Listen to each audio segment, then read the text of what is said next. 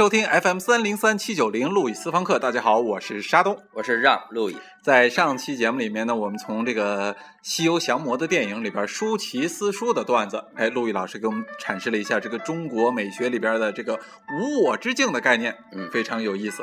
对，那么今天呢，我想把上节课讲的内容全部推翻。哎，这个沙东一点都不奇怪啊，因为这个路易老师特别善于全盘推翻。嗯你看，比如在上次录节目的时候，陆毅老师还非常健康，嗯，今天呢，他就以一个感冒的这样的一个形式，几乎把自己全盘推翻了。对啊，当然了，他还剩了一点精力，就是来给我们录节目来了。对，那哎，陆毅老师，您为什么喜欢这么全盘推呃全盘推翻自己呢？呃，因为其实就像感冒一样啊，感一次冒发一次烧，其实人呢自己的从内而外就经历了一次大换血，是吧？那么当你推翻自己以后呢，你给你自己的头脑进行了一次大换血。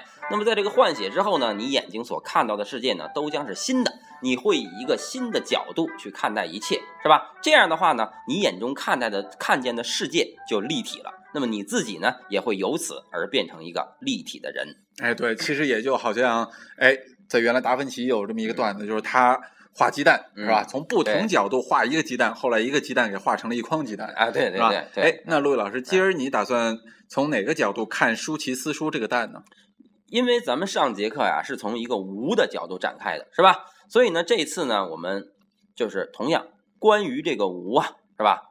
那么在西方的这个这个文化史中啊，一共有四种思考哦就是无的概念，其实不是中国特有的。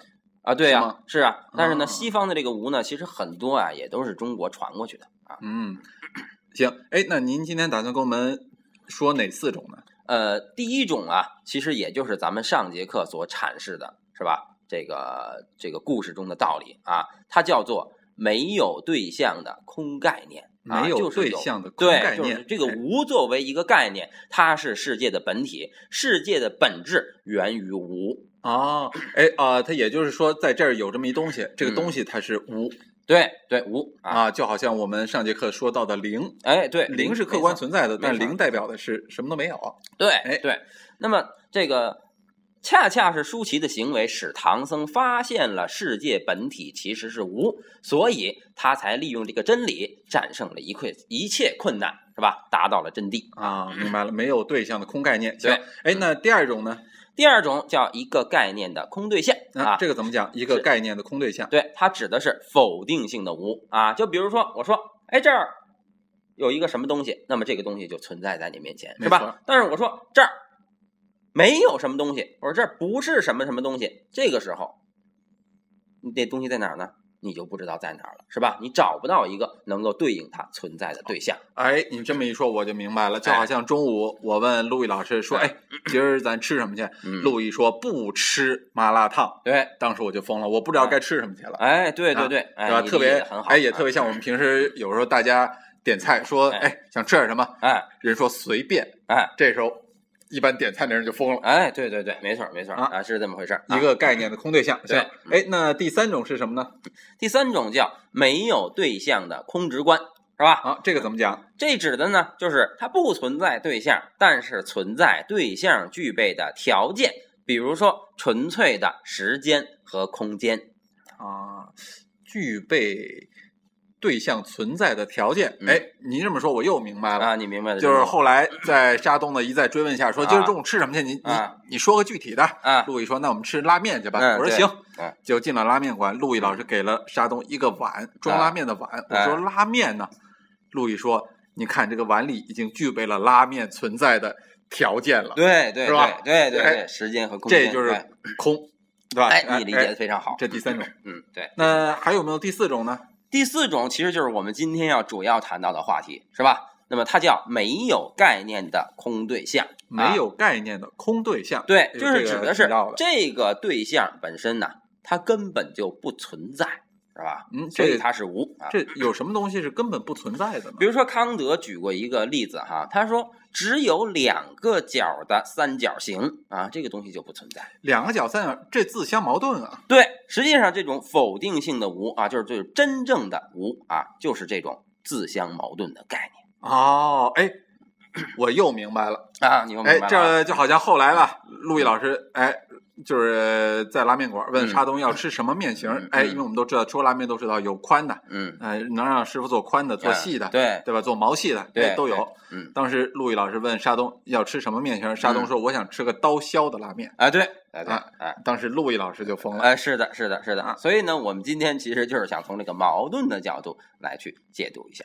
是吧？啊那么，因为呢，这个咱们说呀、这个咱们这个故事说的是啊，唐僧凭借着什么是吧，战胜了恶魔，对啊、吧？那凭借着什么呢？其实凭借的就是打破自相矛盾的概念啊。那么就是要战胜内心的恶魔，就要战胜矛盾。为什么战胜恶魔就要战胜矛盾呢？是啊，你想想啊，就是你你平时啊，就在你读到的这些书里看到的图像里，恶魔通常都什么样啊？恶魔要么就是脑袋上长了一对儿牛角，嗯对吧？嗯，要么就是人头马屁股 对，是吧对要要么就是一个美女，但实际上有一颗蛇蝎的心，啊？对对对对啊，啊，还有比如像吸血鬼，哎对对长了这个蝙蝠的牙、狼的牙，这个是吧？是啊哎，是啊，一般这就恶魔的形象。对呀、是吧就这种恶魔的形象啊，其实你观察来观察去，你会发现它都具备一个特点，就是它们身上往往不是一个单一动物的器官，往往是把很多物种、两个以上的物种的器官放到一起，嗯，是吧？也就是自然界的复合型人才。对，就是一个复合性的形象啊。啊所以这种复，那你想想这个，咱们刚才谈到的这个两个角的三角形，是吧？这两个角来自于什么？来自于一个一个概念，是吧？这三角形来自于另一个概念。那么这两个概念本来就不在一块儿，你要把它扔在一块儿，这不就相当于那种复合形状的妖怪出现了，啊，是吧？哎，那这种恶魔的这种复合形形态，他们是从哪儿来的呢？哎从哪儿来的呢？那么这个呢，还要从西方文化的这个源头说起。好，怎么讲？咱们都知道啊，西方文化是一种什么文化呢？是一种两西文化，对吧？希腊、希伯来啊，就是古代文明和基督教文明，是吧？对，但是呢，就单凭这两西文化呀，它揉吧不到一块儿去，是吧？哎，它它不兼容啊。比如说这个希腊罗马文化，它主张偶像崇拜，但是这个基督教它反对偶像崇拜，是吧？这两个东西它不好揉。啊，那后来他们是怎么就揉到一块儿去了？哎，这个时候他偏偏出现了个第三方，哦是吧？这个第三方呢，按照当时人的看法呢，叫做蛮族，是吧？那么后来文艺复兴人叫做哥特人，那么罗马人呢，罗马有个历史学家叫塔西佗，是吧？他呢通过观察这些人啊，给这些人起了个名字叫日耳曼人，是吧？他写了一本书叫《日耳曼尼亚志》，就专门论述这些日耳曼人，是吧？那么这些日耳曼人呢，他的他在没有接触这个罗马和基督教文明之前啊，他是一个比较落后的、比较原始的一个森林的氏族公社民族，是吧？那么，当这个氏族公社的民族与一个高度发达的文明相撞击的时候，这个时候你想想会出现什么结果？这个时候，那肯定就是用用他们这种比较原始的大脑嗯，去理解这比较高大上的文化呗。没错。那么这个时候恰恰就很像一个孩子，当他面对成人的玩具的时候，他会怎么玩儿？是吧？对成人玩具，对，比如说一个孩子是吧，拿起一个成人玩具，他不会用一个成人的方式来玩儿，他会用一个孩子的方式来玩儿，是吧？哎，比如说你你不要往别的地方想啊，比如说有一个电扇 是吧，啊和一个电扇电话是吧？哎，成人玩具啊，和一个 电话，他会把啊电扇当做电话的翅膀儿是吧？想让电话飞起来啊就是他会用自己的想象力把这些他不知道是要干什么的东西组合在一起。哎，对吧？哎，那么同理，当蛮族面对古代希腊罗马文明的时候，他同样会这么做，是吧？就像达芬奇小的时候，是吧？那么他把一个耗子的脑袋、老鼠的脑袋切下来，把一个鸟的脑袋切下来，然后把这个老鼠的头缝在了这个鸟的身体上，是吧？并且告诉他们家人说：“你看，我发现了一个新物种。”是吧？那么他，那么他他的监护人就觉得他你他妈这个变态是吧？你长大以后肯定会进监狱。结果呢，达芬奇他不但没有进监狱，反而实现了精神上的自由。哎，对，成了一个达芬奇嘛。对啊对，其实他就是孩子们面对这些东西的时候，他内心里边没有成人的那些束缚。没错，没有承认的那些概念上的一种所谓的矛盾的束缚，对对对对哎，那也就是说，要战胜这种恶魔，战胜这种矛盾，就要嗯打打倒这一切这牛鬼蛇神，是的，是吗？哎，但是这个牛鬼蛇神呢，它还是物质形态，它还是你眼前出现的这个东西，对吧？但是咱们中国人都知道，其实这个恶魔来自于什么呀？来自于你的内心呢，是不是啊？说咱们都说要除心魔，除心魔，心魔战胜了，自然一切困难就都没了，对吧？那么恶魔来自于矛盾的概念，那么心魔来自于哪儿呢？对啊，心魔来自于哪儿呢？心魔依然来自于矛盾的概念。是吧？因为我们说一切的恐惧来源于我们的成见啊，就是之所以，哎，比如说你看一个东西，你觉得害怕了，为什么呀？因为在你心里，你你你一直有一些害怕的经验，是不是？对然后你由于联想到了这些经验，所以你就害怕，所以恐惧来源于一种概念。对，这啊其实就像很多人说看鬼片儿，看鬼片儿吓得不行，其实鬼片儿根本不能来伤害你，对，因为它就是一个图像，没错？但是伤害你的实际是你自己。是内心的这种恐惧。啊对对对哎，那内心这种恐惧，它它是从哪来的？那么，哎，内心恐惧它是从哪来的呢？这里就牵扯到了一个西方美学史上的一个著名的概念。哦，什么概念？那么就是说，呃，咱们在十七世纪的时候啊，那么在英国是吧，有这么一个美学家叫洛克啊，英国的美学家叫洛克。那么他提出啊一种说法啊，叫白纸说。嗯啊，这是什么意？思？他说啊，这个人的大脑啊，从生下来的时候啊，就好比是一张白纸，是吧？什么都没有啊，一切的概念，你后天的一切认识，都是来自于经验往这张白纸上画的道儿，是吧？就经验在这张白纸上写什么，你脑子里就有什么样的思维了，是吧？所以，那么我们平时那些概念啊，或者说那些矛盾的概念，都由哪来的呢？都是经验在你大脑的这张白纸上，把一些矛盾的东西怎么样写上去了，是不是？所以你脑子里才会有自己内心的一种矛盾，因为你自己内心有矛盾，所以你才会产生恐惧，是吧？那么这种矛盾和恐惧来自于什么呢？其实来自于这个经验往这张白纸上书写东西的方式，是吧？它是用一种什么样的方式来书写的呢？就是咱们平时说的语言。哦，那如何才能够打败这种矛盾呢？如何才能够打败这种矛盾呢？那么其实啊，在我们二十世纪是吧的这个艺术流派里啊，就有这么一个流派，给咱们做了一个非常好的表率？哦这个这个流派叫什么呢？这个流派叫达达杠儿超现实主义。啊，达达和超现实其实是一回事儿。呃，其实他们不太是一回事儿、啊。那他为什么呃杠在一块儿了？呃，因为这两个东西前后啊有一些相关的啊，啊就是达达大家都知道是吧？它的这个这个这个呃，它这个名词啊，就来源于这个叫小木马啊，小木马哒哒哒哒哒哒哒哒哒嗯，是吧？这么一个名词。那么这个小木马跟这个艺术风格它有什么关系呢？是吧？它什么关系也没有啊，他就是取了这么随便取了这么这么个名字，因为达达主义的一个宗旨就是破坏。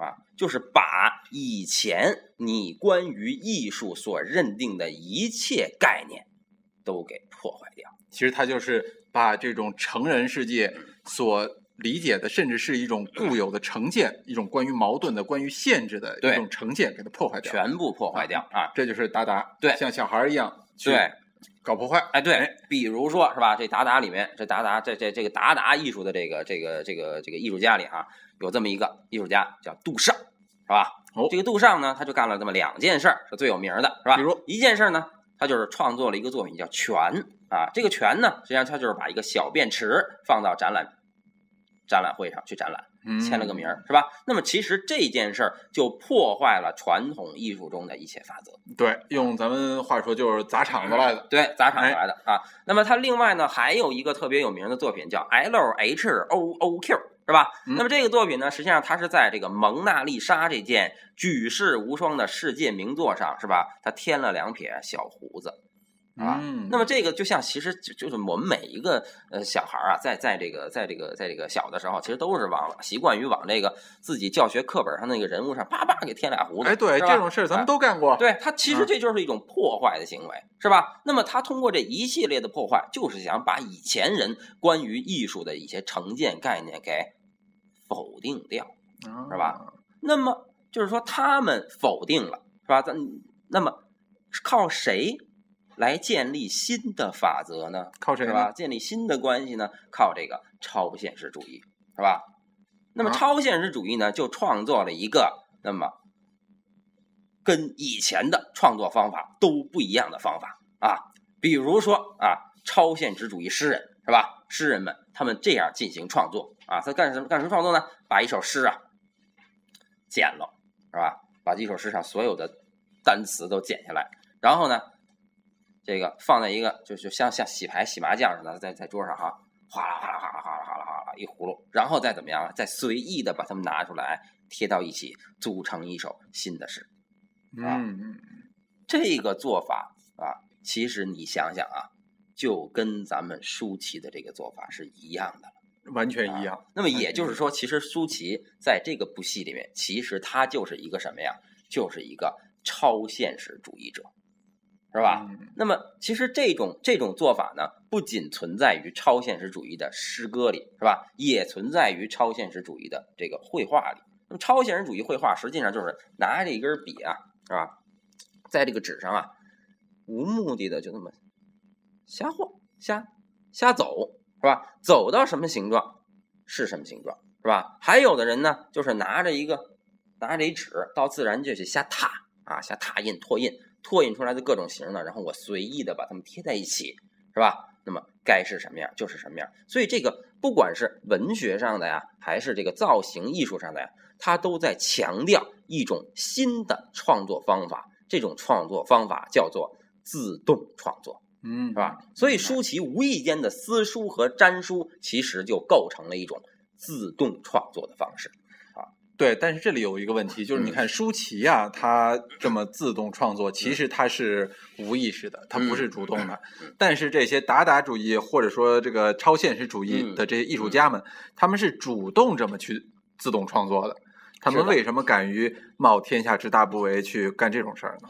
其实他们内心所追求的，其实就是舒淇的那种无意识的境界，是吧？因为在这个二十世纪的艺术发展史上啊，这个超现实主义受到的最大的精神支柱来源于什么呢？就是咱们曾几何时谈到过的弗洛伊德的无意识说啊。哦那，么弗洛伊德在这个无意识说里啊，提出了是吧？人有三个我啊，没错，本我、自我、超我超我嗯是吧？其中如何区别于这个本我和自我的呢？有一个很重要的东西，就叫语言啊。嗯，那么咱们说这个，一般咱们都知道是吧？所谓的这个本我呀，指的就是咱们通常说的那个无意识，是吧？那自我呢，指的就是那意识，是吧？那超我呀，指的就是那理性，是吧？那么这个，哎，这个无意识跟这个意识之间呀，到底有什么样的区别呢？是吧？咱们都知道，这个无意识啊，是关涉一些婴儿的情节，是吧？或者是梦中情节的事儿，是不是啊？那么就说这个时候人还没有充分的意识去理解这些东西。那么为什么人们没有充分的意识去理解这些东西呢？为什么呢？啊那么都是因为在无意识的状态的时候，人是没有语言的啊。你想想，就是你婴儿的时候啊，其实你不是没有记忆，你有记忆，因为什么？因为你看，连小狗都有记忆。咱们说啊，这个小狗的智商啊，相当于三岁的小孩儿，是吧？那么你你头一天打了它了，第二天你再再冲它举手，它就害怕了。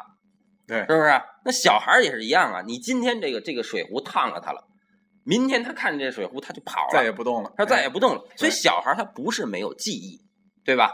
但是为什么你现在长大以后，你回想你小时候的事儿，三岁以前的事儿，你想不起来了呀？为什么？？因为你的记忆是靠一个语言系统去构建的。啊，就等于语言成了一个记忆的媒介。对，它是一个存储系统。啊凡是能够把转化成语言的记忆，那么就在你脑子里被记住了。是吧？但没有转化成语言的记忆就被遗忘了。所以，当你婴儿还没有语言的时候，这些记忆是存留不下来的。那么，这些存留不下来的记忆就变成了什么呢？就变成了无意识，是吧？那么，同样就是我们刚才说的梦，是吧？为什么说这些超现实主义者那么喜欢描绘做梦的情节呀？因为这个梦跟无意识是密切相关的，是吧？因为咱们说我们白天呀，眼睛看，耳朵听，会接受无数的信息，对吧？那么这些信息是如何到你脑子里的呢？要经过你的语言，是吧？你就像一台高速运转的计算机，你的大脑运用你的语言，把你所摄取的一切信息存储起来。但是注意，你的大脑只能够存储那些语言能够理解和摄入的信息，对吧？语言不理解的信息就被怎么样了呢？就被放进了回收站。是吧？放进了你大脑里的回收站。那么，等你晚上做梦的时候呢？实际上，你这时候开始清理你的回收站。这个时候就发现回收站里有很多语言无法理解的乱码，是吧？这些乱码在你脑子里嗖嗖嗖嗖一边删一边过。那么这个时候你就留下了梦，是吧？那么为什么有些人的这个梦，他觉得，哎，我这个梦我还能编出情节呢？因为这些乱码在他脑子里嗖嗖嗖嗖的过的时候啊，他的语言呀。是吧？哎，去追忆这些东西的时候，把它哎用一种语言的方式又给回忆出来了。所以有的时候我们能够把我们的梦啊说出一点逻辑来，但是这种逻辑仍然感觉非常的支离破碎，是吧？所以呢，这就是为什么达达主义敢于自动写作的地方，就是因为我们无意识的层面中，就是要把人们日常惯有的这种语言结构。打破，是吧？只有把这种惯有的语言结构打破，才能发现内心真正的创造力。所以，创造力产生于无意识。那么，在无意识的这个领域中是没有任何矛盾的。所以，当人们利用一种创造回归了无意识的时候，那么内心的矛盾就被打破了。那么，矛盾打破了，内心的这些心魔也就被打破了，是吧？这一切困难也就不存在了。啊，你说了这么多，嗯，我想起，其实，在圣经里有这么一句话，嗯，啊，当时耶稣对他的门徒说：“谁想进天国？嗯，只有那些变成小孩子的人，或者换句话说啊，谁不把自己变成小孩子，谁就进不了天国。”哎，对，那其实，在艺术创作上也是，对，谁如果。